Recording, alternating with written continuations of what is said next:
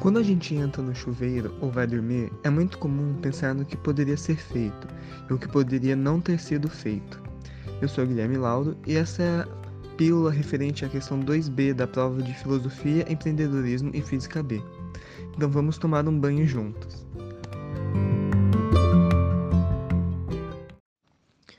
Para que a Segunda Guerra não tivesse acontecido, bastaria uma traição, e nem seria a primeira. Embora França e Reino Unido fossem aliados da Tchecoslováquia no papel, não reagiram quando Hitler começou a ocupação do país em 1938.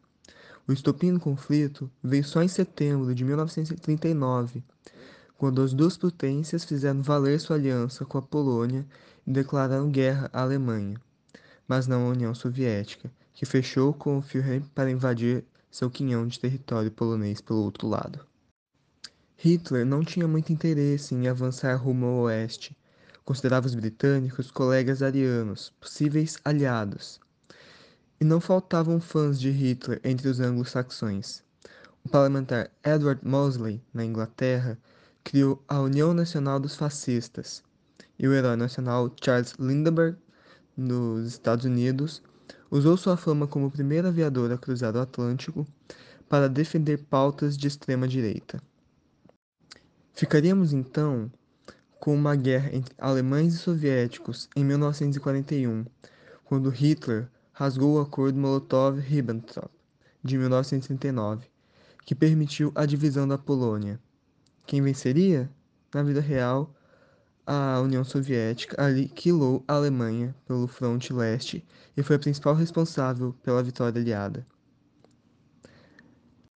A questão é que os soviéticos não teriam conseguido sozinho.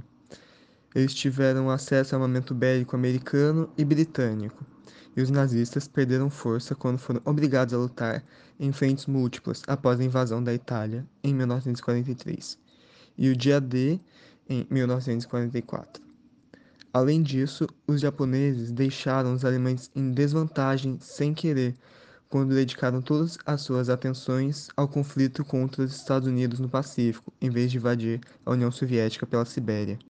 O ataque a Pearl Harbor é considerado, pela maioria dos historiadores, um erro estratégico crasso. Ao contrário do que os líderes japoneses cogitaram, os Estados Unidos não pretendiam atacar o Japão. A opinião pública americana se opunha à guerra e se oporia ainda mais caso França e Reino Unido tivessem permanecido neutros. Outro erro estratégico foi a Alemanha apoiar o Japão contra os Estados Unidos. Ela não era obrigada a fazê-lo, porque sua aliança com o Japão era defensiva. Se os japoneses começassem a briga, era problema deles. Assim, a guerra no Pacífico poderia ter se limitado a Japão versus China e União Soviética.